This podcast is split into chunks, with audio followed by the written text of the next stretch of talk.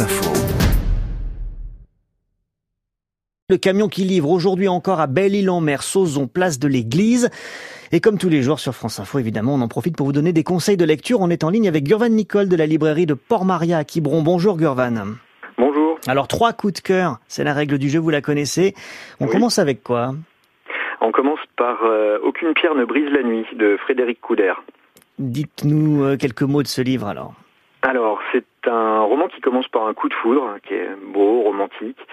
Euh, lui, il est exilé argentin, elle, elle est femme de diplomate. Euh, il a fui la sanglante dictature de Videla et elle découvre que sa fille adoptive a probablement été achetée à un tortionnaire sous cette même dictature.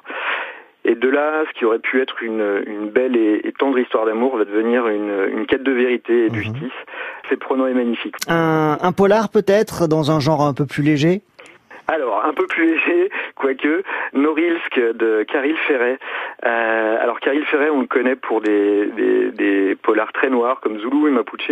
Mmh. Euh, là, à la demande d'éditrice, il est parti donc à Norilsk, au nord de la Sibérie, qui est une ville ancien goulag, aujourd'hui ville minière, une des plus polluées du monde.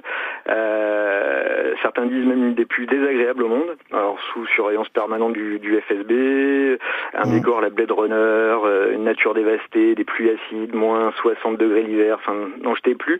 De cette aventure, en fait, il va en tirer un, un, un récit euh, entre le polar euh, et le, le, le récit d'aventure, implacable et violent. Ça ressort avec une, une, un livre assez joyeux, chargé de vodka, de curiosité, de, de rock'n'roll. Ah, c'est chargé de vodka, alors ça va. si c'est chargé de vodka, ça va.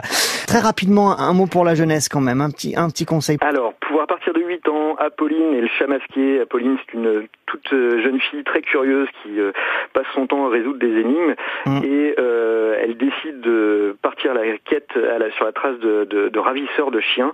Donc elle est accompagnée de son étrange euh, monsieur Monroe, son, un, un, ami à elle qui ressemble étrangement à, au cousin mmh. machin des, de la famille Adams.